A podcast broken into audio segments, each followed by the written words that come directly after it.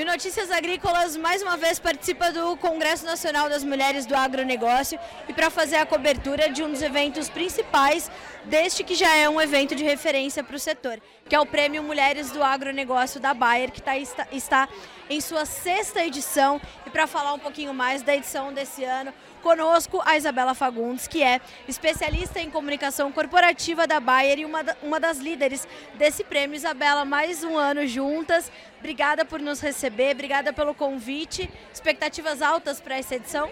Expectativas muito altas. A gente está super animada. A gente teve novamente um recorde de inscrições. Então, a gente vê aí as mulheres cada vez mais engajadas, querendo contar suas histórias, querendo amplificar suas vozes. E daqui a pouquinho a gente vai conhecer é, um pouco mais das histórias das finalistas e quais são as colocações delas. Isabela, esse ano tem uma nova categoria, né? Eu queria que você falasse um pouquinho para nossa audiência dessa novidade que o prêmio traz esse ano. Isso mesmo, Carla. A gente já está na sexta edição do Prêmio Mulheres do Agro, olhando para a categoria de produtoras rurais. Então, desde 2018 a gente vem reconhecendo histórias e, e tudo aquilo que as produtoras vêm fazendo em termos de sustentabilidade nas suas fazendas. Mas a gente entende que a atuação da mulher no setor do agronegócio, ela vai além de dentro da porteira, da atuação ali de fato no campo. A gente entende que existem outras cadeiras ao longo da cadeia do agronegócio ocupadas por mulheres e que de fato fazem a diferença. Então esse ano a gente lançou a categoria Ciência e Pesquisa e a gente vai reconhecer é, a atuação e a contribuição de pesquisas olhando para o setor do agronegócio, histórias e contribuições focadas em ESG também, assim como acontece na categoria de produtoras rurais. Então, daqui a pouco a gente também vai conhecer quem é essa premiada que vai estar com a gente no palco. Isabela, é importante que a gente traga essa essa visibilidade maior, porque já há muitas mulheres atuando na ciência e na pesquisa no agro, mas ainda não se fala muito sobre elas, né? Exatamente. E de fato elas fazem toda a diferença, Carla. Elas vêm contribuindo para que o agro seja mais inovador, mais sustentável, mais produtivo. Então a gente precisa reconhecer, né? E com isso a gente também cria toda uma rede de apoio e um incentivo para que mais mulheres venham pesquisando, trazendo soluções, focadas no produtor rural, focadas na cidade. Então, o objetivo do prêmio é realmente a gente dar luz a todo esse trabalho.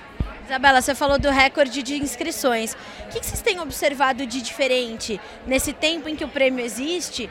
Quais são as, as particularidades das histórias? Elas mudam muito de uma para outra? Ou são todas elas são histórias de superação, mas cada uma carrega ali uma peculiaridade diferente, né? É, todas são histórias de superação, mas sem dúvidas cada história é única. Né? Esse ano, por exemplo, a gente teve um crescimento, além do número total de inscrições, um crescimento muito forte é, de produtoras do Nordeste. A gente teve um crescimento de mais de 370%. Então é muito expressivo, né? Então a gente viu essa oportunidade de fato chamar essas produtoras de diferentes regiões porque cada uma tem a sua história, cada uma tem uma, um tipo de produção, cada uma tem uma forma de lidar com a comunidade ao redor, com os funcionários. Então, sim, são histórias todas de superação, de mulheres que fazem a diferença no agronegócio, mas ao mesmo tempo sempre tem uma coisinha diferente, uma coisa que pode ser compartilhada com outras mulheres e que pode ajudar nessa evolução para a gente sempre ir mais longe. Isabela, qual a importância desse prêmio acontecer neste evento? É, o que eu falei, né? Já é um, uma referência para o setor, o Congresso Nacional das Mulheres do Agro.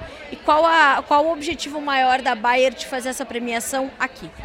A gente já é o, a sexta edição do prêmio que a gente faz aqui, ou seja, desde o comecinho a gente vem fazendo com com o Transamérica no Congresso Nacional das Mulheres do Agro e é um momento realmente delas brilharem. Então a gente é, quer, como eu comentei anteriormente, dar luz a essas histórias. Então é um momento que a gente está reunindo aqui 3 mil mulheres, né? 3 mil mulheres que têm histórias de superação, histórias é, que podem ser compartilhadas, que fazem uma gestão sustentável, uma gestão inovadora nas suas propriedades. Então quando a gente conta as histórias aqui, a gente incentiva mais mulheres a participarem. Elas se, acabam se enxergando ali dentro do palco. Né? Nossa, se essa produtora ganhou e ela fez isso, eu também posso fazer na, na minha propriedade. Ou então, eu também tenho uma história bacana e eu sou merecedora de um reconhecimento. Então, é de fato criar essa rede de apoio e juntas a gente vai sempre mais longe. Isabela, a gente vai ficar aqui para conferir as finalistas, para conferir as ganhadoras e, claro, levar essa inspiração também para o Notícias Agrícolas. Obrigada mais uma vez pela parceria, né? Por, pela oportunidade da gente poder também contar essas histórias. Obrigada, Carlos. O prazer é todo nosso. O Notícias Agrícolas fala direto do Congresso Nacional das Mulheres do Agronegócio. Continue ligado.